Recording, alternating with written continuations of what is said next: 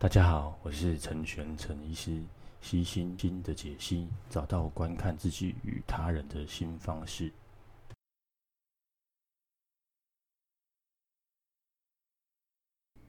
Hello，大家好，呃，今天呃这集没有要特别讲这个认知行为治疗，不过因为最近看了一本书，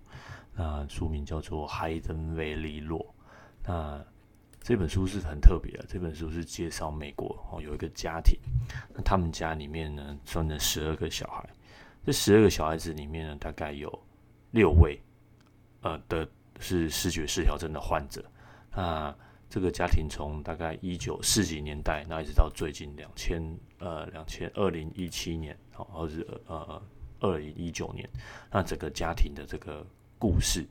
那这本书的作者是这个 Robert Coker。那或许台我们在台湾的读者可能就是台湾的比较不清楚这个这个作家干嘛。如果大家想知道的话，可以去找 Netflix 有一部片子叫做这个 Lost Girl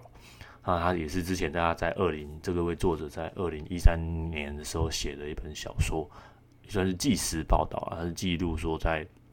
这个在龙呃在长在那个美国的长岛，那有有一句这个连续杀人事件，他一直都没有被破案这样子。那那他就是把这这个故事记录下来，那是卖得很好，在美国卖得很好。台湾我找了一下，似乎没有综艺版，不过 Netflix 上面有影片可以看。那这一本这个 Hidden Valley Law，他就是这位这个纽纽约啊的畅销作者，那他写的关于整个视觉失调症这个这个家族的故事之外，还有整个精神医学的这个发展史，他写的非常非常好看。那我最近这几天都没有发任何的文章，都是因为我在看，在在看这本书。那这本书它的整个笔法，嗯，我不知道，很像那个《冰与火之歌》，你他那个整个的写写法哦，就是呃，如果是哎之前 HBO 那部电影哦，就是呃《Game of Thrones》的那个原著。他那本原著呢，如果大家有看过的话，它其实每一个章节都是用人名来表示啊。譬如说第一章章节就是 Robert，那 那他这这这个章节里面出现主角就是 Robert，那他是跟 Robert 附附近相关的人啊，还是会出现。他用类似这样子，用章节是人名，那用这个一个特别特定的人物主角去推动整个故事。那我觉得他这本书的写法也是这样子，因为他总共有十二个小孩，那还有啊那个爸爸妈妈，所以总共有十四个人。那基本上这本书每一个章节的排法，大概就是用人名来排，那以这个以这个人的以这个故事的人名为主角，那去进行这个剧情的推动。他这本书写的非常的巨细靡遗，那也很很生动，很很深刻的写出整个整个家庭互动的故事。他因为呃，书比较长，大概三百多，现在大概看到一半而已，因为实在是非常好看，那有很多东西可以值得去讨论的。那他书中除了这个整个用人名作为故事的推动之外，他还有穿插着这个从呃一从二十世纪开始，然后整个呃精神医学的发展。那如何从这个艺术啊、文学啊、哲学慢慢演变成科科学医学？那甚至有药的出现，还有许多治疗的出现。那以及他们整个家族从，因为从大概呃一九五零年代开始，他的第一位大哥开始生病之后，然后后后后后续陆陆续续他的一些其他的弟弟们也开始陆陆续续生病。那他们一开从一开始的治疗到后续整个治疗。所以，随着精神医学的这个演进，那他们怎么这样接受治疗？那除了治疗之外，还有他怎么跟他的家庭的互动的关系？那我觉得这个好看精彩的地方在这里。然后，那呃，故事先来简介一下故事好了。故事呢，就是总共有十二十二个人嘛，爸爸叫做栋哦，然后妈妈叫做咪咪。那他们是在一九一九二四年出生的，就是大概在一第一次世界大战之后，那还有这个呃美国这个经济经济大萧条的那段时间，然后那他们随着他们的成长，他们其实两个的成长背景都还蛮好，都是中产中产阶级，并不是我们想象说特别的经济状况不好。后来爸爸就去就去那个就二战就去打打日本人，然后就在日本那个 Okinawa 那里打仗。那打仗回来之后呢，他们就就结婚了。那因为爸爸还是去这个洞哈，还是持续服服兵役的哈。一开始是当海军，那海军就是会在船上漂泊。那所以出生的第一个儿子，第二个第二个儿子，第三个儿子，那他就觉得说，他好像当空军不是，呃，当海军不是很很好啊，因为都要在外面漂泊，没有时间照顾自己的小孩。那所以他就想说换到空军好了，嗯，所以他就换去恐惧。那这段期间呢，其实爸爸很想要继续念书了哈，他很想要再去念这个法律相关的书籍。的学位，那其实持后续陆陆续续申请都被这个军方驳回，所以就没有那个机会这样子。那一方面呢，那个妈妈叫做咪咪，那咪咪呢，她就是呃很就像我们台湾就是早早前的这个传统的家庭主妇了哈，觉得说她很想要当好的妈妈，她想要教小孩认识大自然。那就是其他这个军眷们，他们家庭都有请这个保姆啊，或者是请人请那个。帮佣啊，照顾的帮手，哈，在家里帮忙处理小孩，这样照顾小孩。那一开始，爸爸在当海军的时候，有生了三个小孩，就是分别就是老大、老二、老三嘛，哈，就说栋、俊跟 John。啊，那呃，故事到这边哈，我先预告一下，大概栋跟俊大概后来会发病，就是老大跟老二分别会发病。那故事的这个。呃，前前半部，因为我现在刚正好看到一半，前半部其实主角就是呃出现比较多的就是老大跟老老二，那他们没有没有，那刚刚提到说妈妈她自己会会教小孩，那认识大自然，带他们去户外跑啊，户外看啊，那户外去去去跑跑跳跳啊，那随着爸爸越后来转到空军，那呃越来越来越有这个这个钱嘛，吼。这个有钱就可以让提升自己的家庭的这个住的状况这样子，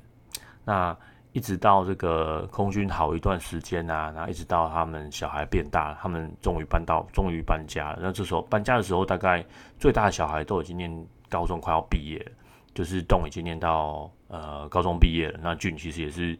呃高高二左右这样子。那他们终于就是从这个呃空军里面的小小的呃的。家搬到一个很大很大的家里，那这时候妈妈就是当然后后续陆陆续续就出生出很多小孩了，大概这个十最大的跟最小的大概差了大概有十十五岁到十七岁左右哦，所以整个家庭就像是一个美国就是 American Dream 然后一个美国的奋斗史。那妈妈呃在这个大儿子跟二儿子分陆陆续续要离开家里，那家里空间也变大了，那妈妈终于想说哦，我终于可以。可以喘喘口气了，就是整个照顾的责任啊，慢慢都卸卸除了下来，好像觉得说，哎、可以，好像可以又回到了年轻的时候，又可以开始家里可以放一些古典的乐器啊，然后呃，或者是放放买一些音乐来听啊，然后享受这个这个小孩子慢慢变大了，那享受可以享受自己的时间了，觉得好像所有的苦难，所有的辛苦啦，哦，都已经到了尽头。那殊不知，他这个妈妈，她其实咪咪，她其实。还有更多挑战要等着他哦。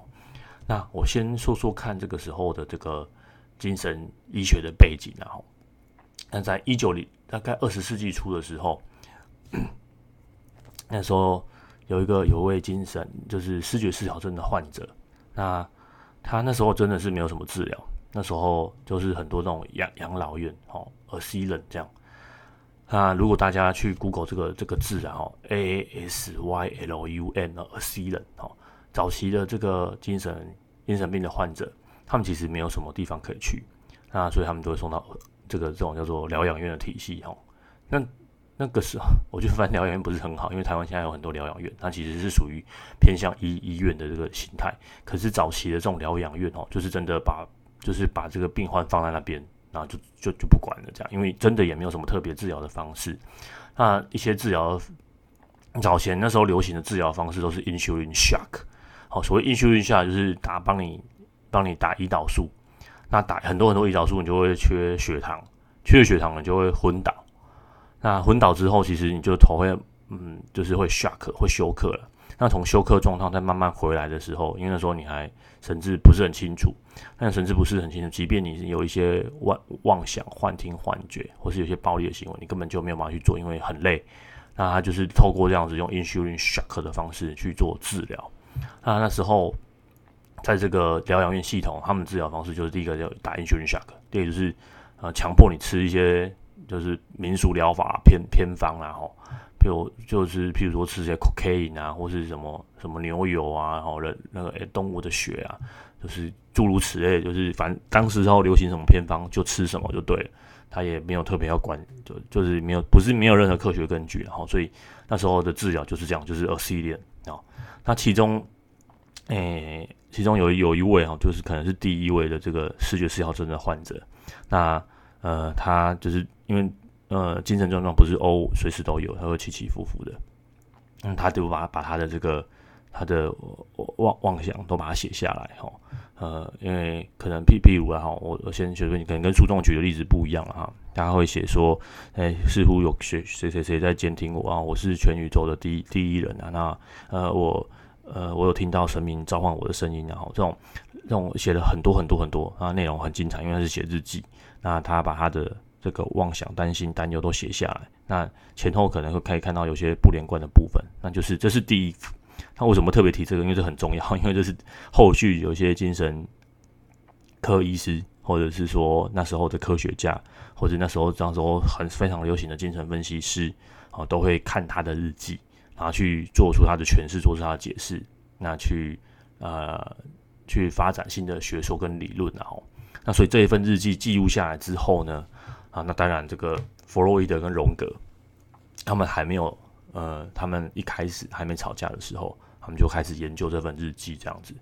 那其实弗洛伊德在早期的时候是都不研究关于这个视觉失调症的。他觉得他这个不是他兴趣的东西，那一直到荣格跟他说：“哎，你看这个有有这种这样子的日记，那这样子是不是我们有没有有没有什么方式去解释啊？”那当然，他们有一些有一套的他们的呃解解释的方式。那后后后来陆陆陆续续有一些呃精神分析的学者，那他们解释的方式呢，都会觉得好像是觉得说：“哎，其实你有一个内在的自我，为什么要为什么要视觉失调症？其实视觉上这叫做精神分裂症。”那跟我们想象那种呃人格分裂是不一样的哦。所谓精神分裂，他们是觉得说有一个没有办法完成这个算是梦想嘛，或者完成什么特殊事件的一个自我，一个就是 in in inside self 哈，然后被被这个 outside self 就外在的自我所分隔开来。那因为没有有些没有办法 unsolve 的这个冲突，没有办法解决的冲突，那因此他就用这样子类似 psycho 就是呃。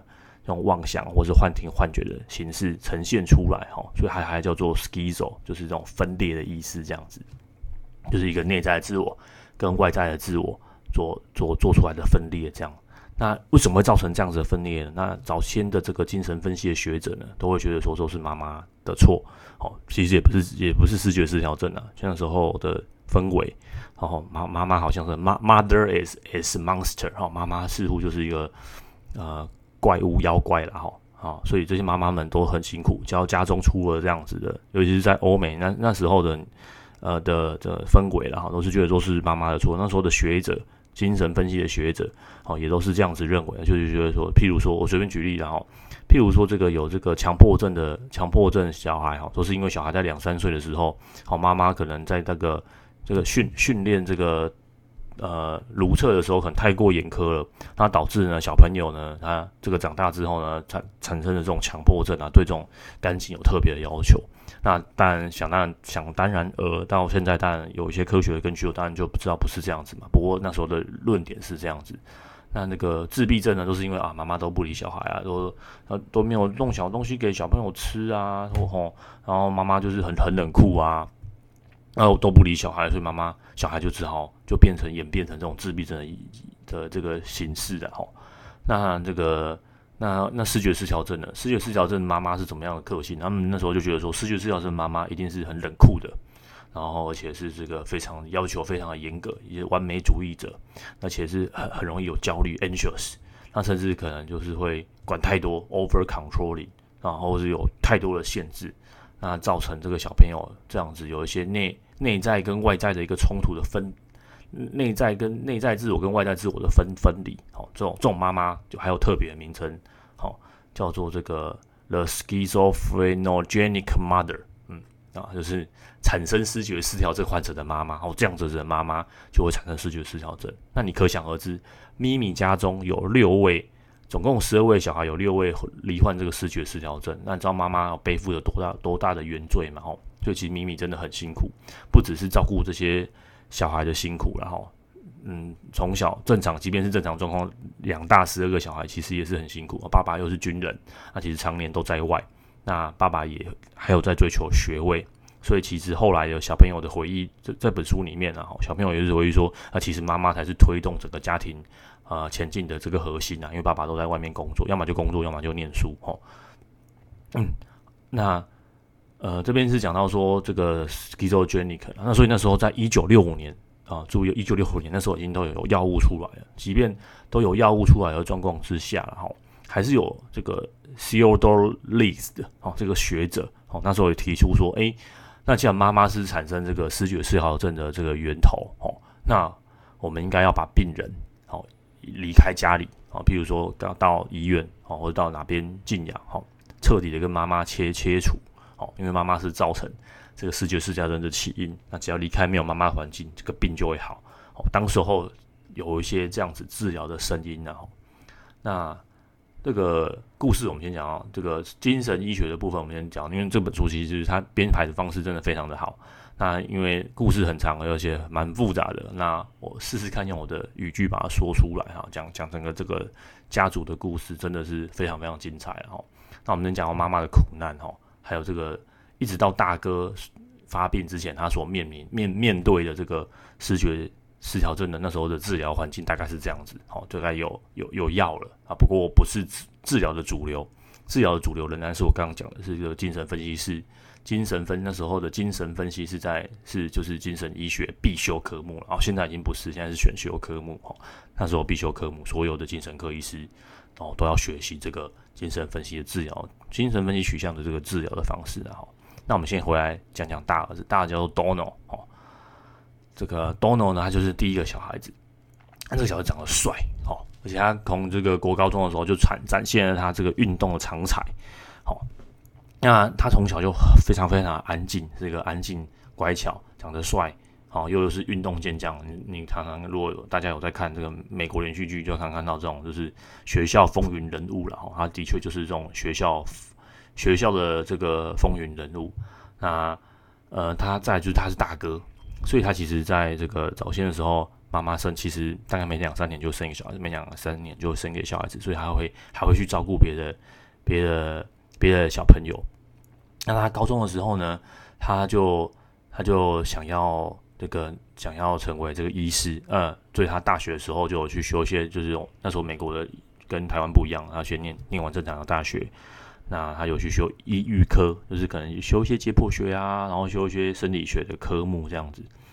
那他在他就开心的去念这个他的他的他的大大大学生活。那他其实呃小时候大概高三的时候就有一些奇怪的一些状况哈，就可能不太喜欢跟人家讲讲呃讲话。那就是喜欢自己躲在自己的房间这样，可是跟他的形象其实蛮不一样的嘛。他的形象其实是运动健将，啊，书又读得好，那所以其实他的这个，呃，嗯，爸爸妈妈对他的期许都很大。那他就去，后来当然就是开开心心、快快乐乐去去念大学嘛。那他念大学的时候呢，他在在大二的时候，就是可能他第一次，然后有记录说他有一些比较明显的状况。他去念大二的时候，他就去学校有那种不是保我们台湾的保健室，他就跟学校说，哎、他的室友得到这个梅毒，哦，他其实会很担心自己会得到，哦，这个听起来蛮正常。那第二次，但后来他就越来越常去这个保健中心。那保健中心呢，就是他又去第三次的时候，他又去，他又说他他的弟弟那个第二老二哦来学校打他这样子，不过他弟弟根本就没去啊。那那再来他就很喜欢去这种保健中心，然后讲的内容就越来越奇怪哦，就是类似这种有有人在跟踪我啊，或者什么啊，我我谁谁谁室友什么得了什么什么生病，不知道会不会传染给我，然后很担心这样子。那最后一次哦，就是真的被第一次然后去接受治疗的时候，他。他也他就是在这个学校保健中心前面，哦，大家在集会的时候自己一就是点火自焚，然后啊那时候因为可能是天气的关系还是怎么样，穿的外套穿的衣服比较比较多哦，他也在很多人面前，所以其实很快就扑灭了。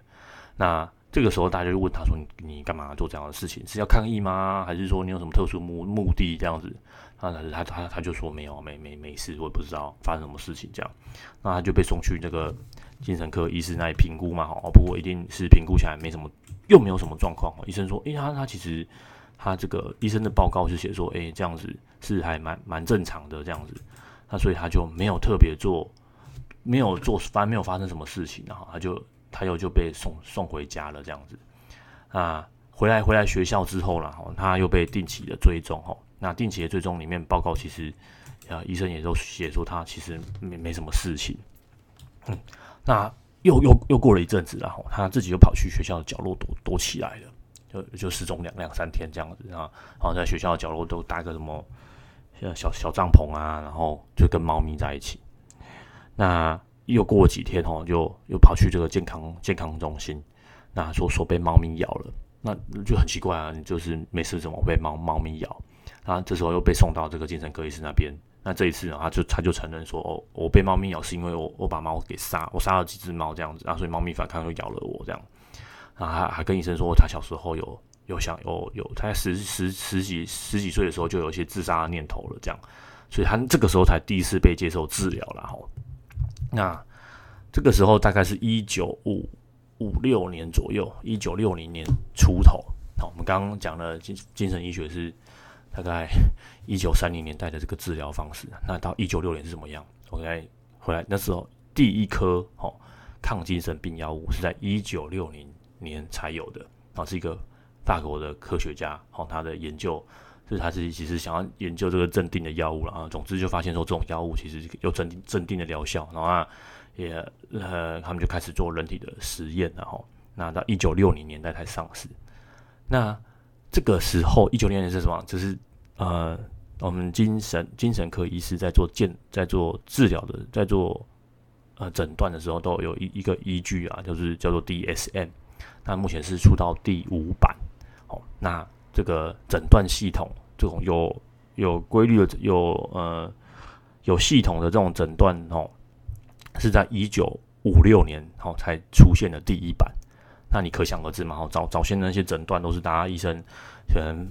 美国的说美国的，然后法国的说他法国的，那这个英国说英国的，然后大家诊断就是各凭兴趣啊，哈，也没有什么特别的标准，大家反正就是大家说了算这样。那大大家自己小圈圈说了算哦，不是大家说，大家自己小圈圈说了算，没有一套就是客观的标准哦。就可能 A 医师说的视觉失调症跟 B 医师说的视觉失调是不一样的，因为反正没有标准嘛哈。啊，我是医师，我说的算。哦，早期的这个精神科医学就是这样。那一直到这个一九五六年来之后哦，大家坐坐下来一直哦，就是开会决定的。哦，开会决定，诶，我说这个视觉失调是这样这样这样这样，你说是这样这样，因为我们有一些共同的地方。那你同不同意？哦，这些是专家意见，然后专家意见所订定出来的这个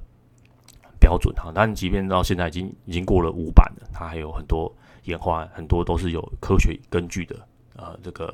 呃呃症状还会列入诊断标准、诊断准则里面哈。那现在的基本上，然后关于精神科的研究，或者是关于这个疾病的诊断的依据的标准，都是这个 DSM 为主啊。目前的主流就是这个。但那你想到那时候都没有。都没有做，根本不知道他发生什么，就是他他是得了精精神病的哈，所以他说他就开始吃药。那呃，他接受第治疗之后呢，他呃哦，他的状况当然有稳定下来，然后那回到学校之后，他都还有持续的在服药嘛，吼，那他的医生就写说，诶，他其实是是没有没有问题的，都没有状况。那这个这个没有没有没有没有问题，OK，那没有问题，OK，他。他就没有再接受治疗了嘛？那就刚刚讲到，其实这个即便是思觉失调症，他发作也是一阵子一阵子一阵子的。那可以看到这样子的的表现，其实他就是他早先的我们所谓说的，就是这种呃早早期的一些症症症状，然后其实早先都没有很严重，或是个案还是可以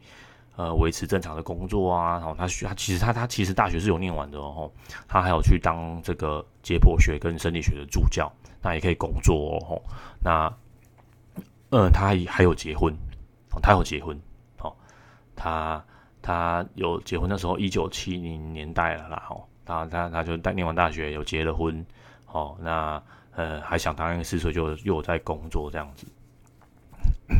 那可是因为随着他的这个这个精精神状况，其实还是蛮蛮蛮不好的，所以他其实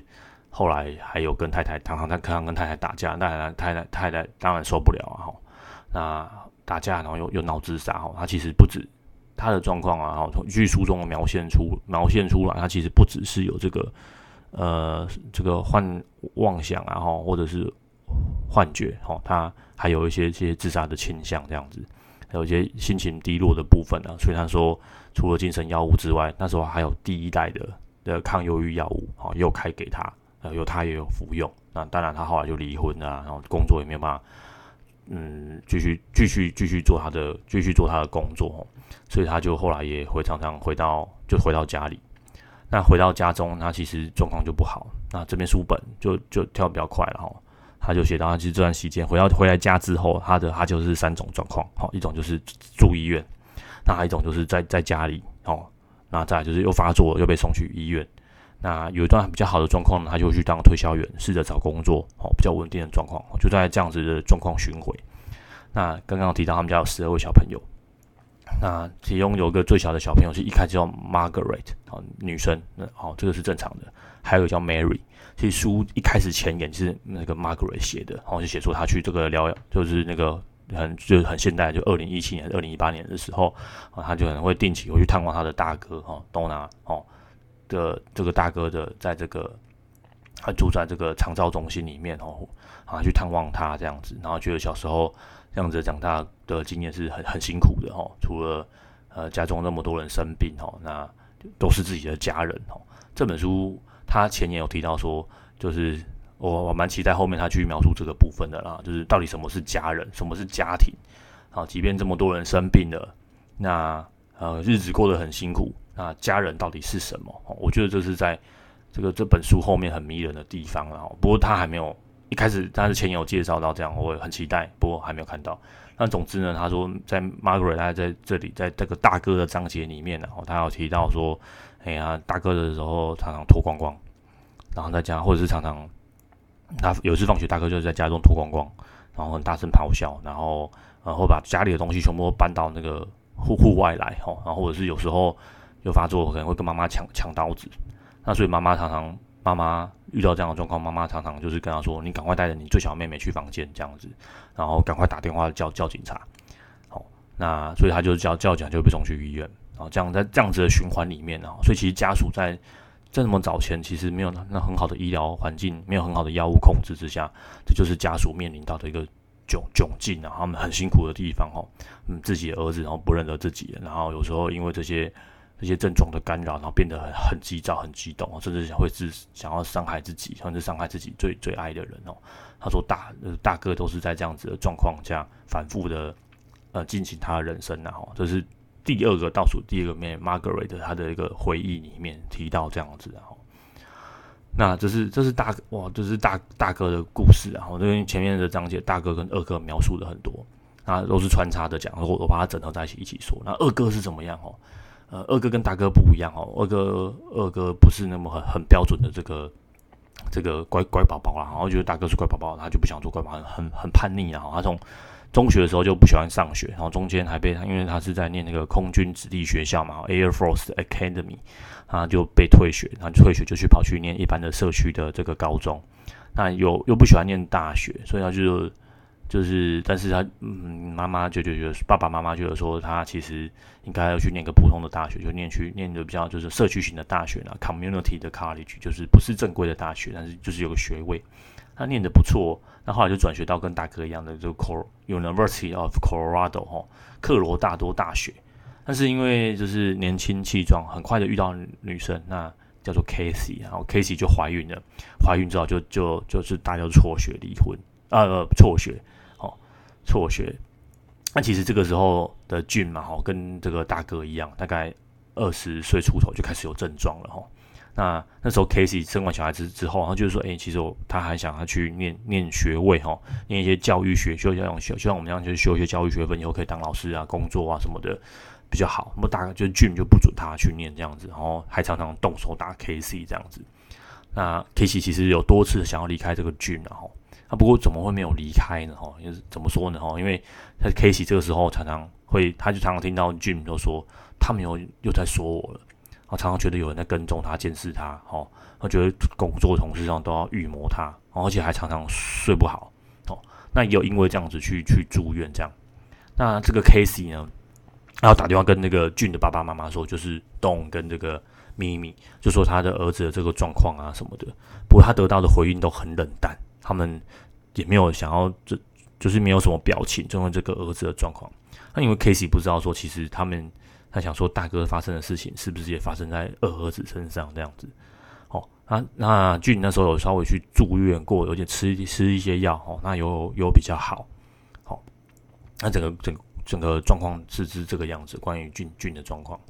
那这边后来有提到，就是说最小的两个两个这个 Margaret 跟这个 Mary，他们因为大二哥的状况是。起起伏伏嘛，吼。那随着他们，他们从小小时候七八岁，刚刚讲大哥刚七八岁就会吓到这样子，所以他们七八岁的时候，他们六日他们都很喜欢去这个二哥家，好，二哥家就比较轻松。二哥他们看电影啊，他们去吃吃冰啊，他们去走一走，然后觉得哦，二哥二哥比这个大哥好多了，吼。不过他们常常在玩，就会在那边过夜，哈，但是逗留时间越来越久。那在那边的时候，会发现说，哎、欸，其实 Jim 常常晚上的时候会揍，会打太太，让他们好像越来越越越来越常吵架这样子，而且二哥会喝酒。哦，喝很多很多的酒，这样晚上的时候，那也发现到说，随着他们长大，比如说当他们十二岁的时候，他们其实虽然要越来越常去二哥家住，然后不过发现说，哎、这二哥越来越怪，他越来越像大哥了，哈、哦，那个整个整个行为举止、讲话都越来越像大哥。但他们都不知道为什么，我为什么会变这样子，哦，可能会觉得说，是不是跟太跟这个 Casey 然后跟二嫂他们吵架还怎么样，哈，所以其实大哥二哥都生病了。那当然，后来这二哥也也就回来家里住了。他就想，哇，家里有两个，那两个又会互相干扰、互相影响。那其实对这个这个东哥秘密其实是那个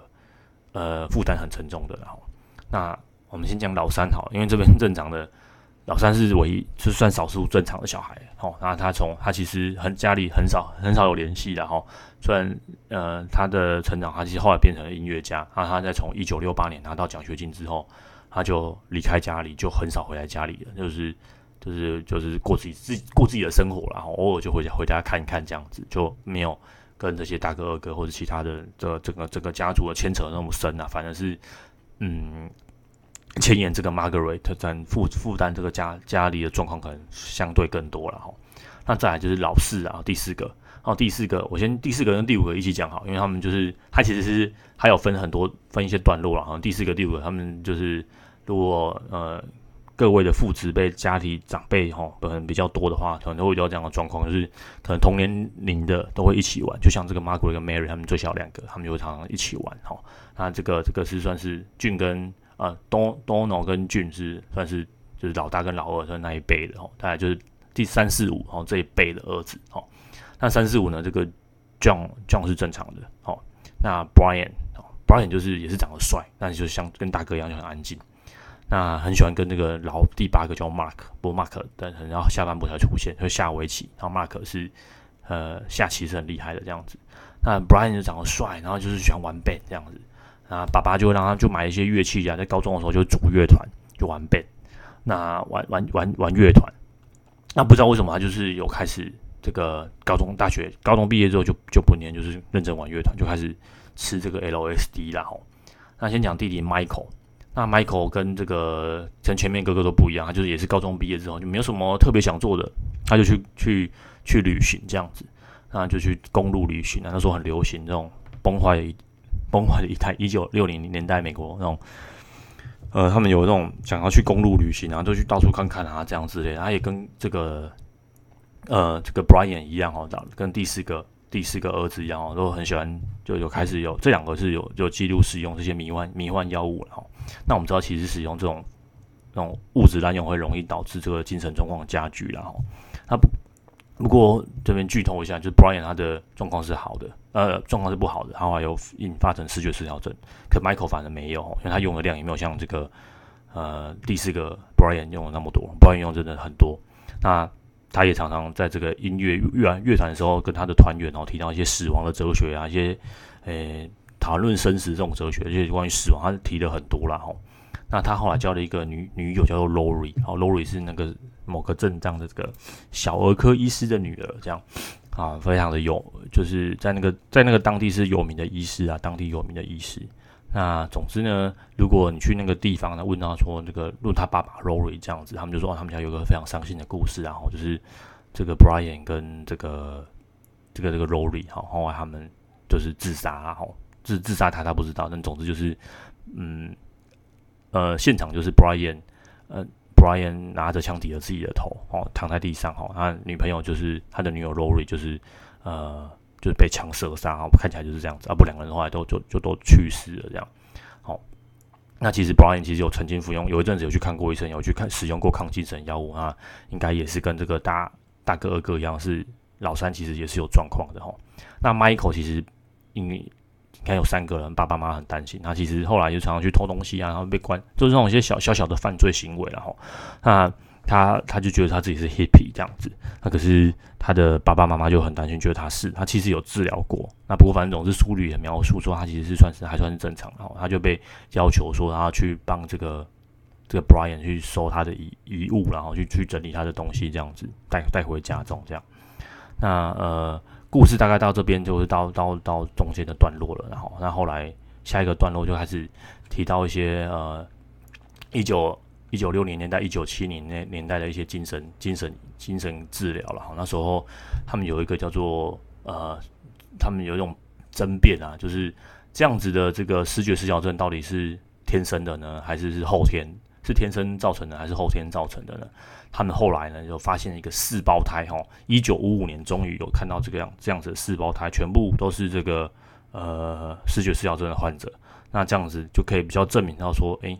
其实视觉失调症是可能跟先天的有影响啊，所以在一九七零年代那时候，很多科学家还有精神科医师哦，都很想要去找出到底是不是有什么特定的菌造导致成这样的状况，他们就很疯狂的搜寻这些菌。那时候也出现叫做，就是现在呃各种抗精神病药物哈，就是不管是第一代还是第二代。呃，所有的药物的基础吧，那时候也在这个一九六一九六年年代，一九五零年代，这时候出现，那叫做多多巴胺假说，然后大家就多巴胺 hypothesis，好，就是你的呃就是这样的妄想啊、幻听啊，都是因为这个多巴胺很太太兴奋，那只要可以把这个多巴胺这个地方 block 掉，然后精神症状就相对比较好。那其实后来的这些药物，目前还是以这个多巴胺假说为主。那有很多新的假说、新的学说的出现，然后不过目前还没有一个。很好的药物，还是依照这个一九六年的代才发现的这个多巴胺假说为主。那不过一开始是没有那么多药物的。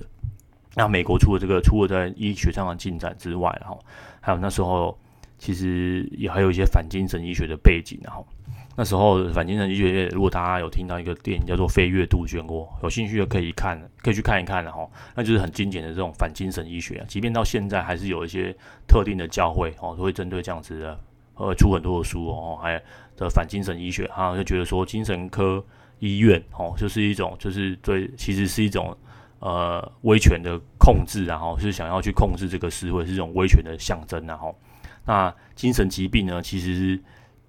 那其实这些人很可怜，他们其实不需要接受治疗啊，然后他们其实呃，他们其实好好的时候是很很富有创造力的啊，然后这是他这是他们原始的冲动啊，哈，我们应该要打破这样子的这个。呃，社会控制的的观念哈，在那个时候那个年代，很多社会，嗯，社会分析、社会文化分析的一些学者们都提出类似这样子的观点，然后我们觉得说，这精神医学就是政府的压迫了，哈，就是对人民的压迫，吼，的一个的一个理论，然后，所以就是在那个整个年代的整个他们所这些这个家庭哈面对的部分，还有他们。呃，那时候的一个精神的、精神的的一个背景，然后，那这个是前半部的部分。那我把下半部完成之后呢，我们再来谈谈下半部。那希望可以跟跟让更多人可以了解到整个呃精神医学的发展是很漫长的，它目前还在持续奋斗中。那其实得到思觉失调症的的家有思觉失调症患者的家庭是很辛苦的啊，他们要背负着很多社会的歧视、社会的眼光。哦，那即便现在有那么多。即便已经过了这个故事，已经过了从一九六零年前过了五六十年了，那我们对这个疾病哦七八六五呃七十年哦，我们对这个疾病还有很多的不谅解啊，还有很多呃知道的地方。那希望不知道这本之后有没有中文版啊？如果有的话，哦，希望可以透过类似这样的故事，让人让可以让大家看到精神医学的发展到底是是怎么样子啊？有这样子，嗯、呃，家中有这样子的患者，那他们的压力有多大？好、那这样患者他们所面临的人生的一些难题是什么？好、哦，其实这些都是很在很二十多岁的时候就生病了，好、哦，这是他们人生非常非常精华的时候生病。那按长呃长达这个呃五六十年的照顾的一个历历史啊，其实对是很很很沉重的负担啊，对家庭来说哦，如果政府有知道的话哦，或者是说整个整个医疗保健制度都知道的话，要希望可以做这样的改善。那到底谁会中奖？好、哦，我刚之前的这个文章有提提到过，就是一一呃百分之一的机会哈，哦，可可以说是人人。人人有希望，个个没把握哦。但那这个不是中乐透，没有人希望自己中奖。那如果万一是你呢？哦，如果万一是你的家人呢？那你希望你的家人或是你受到这样子的对待跟照顾吗？哦，那呃，那这一集就到这边。那下一集我们有机会再来聊。好，拜拜。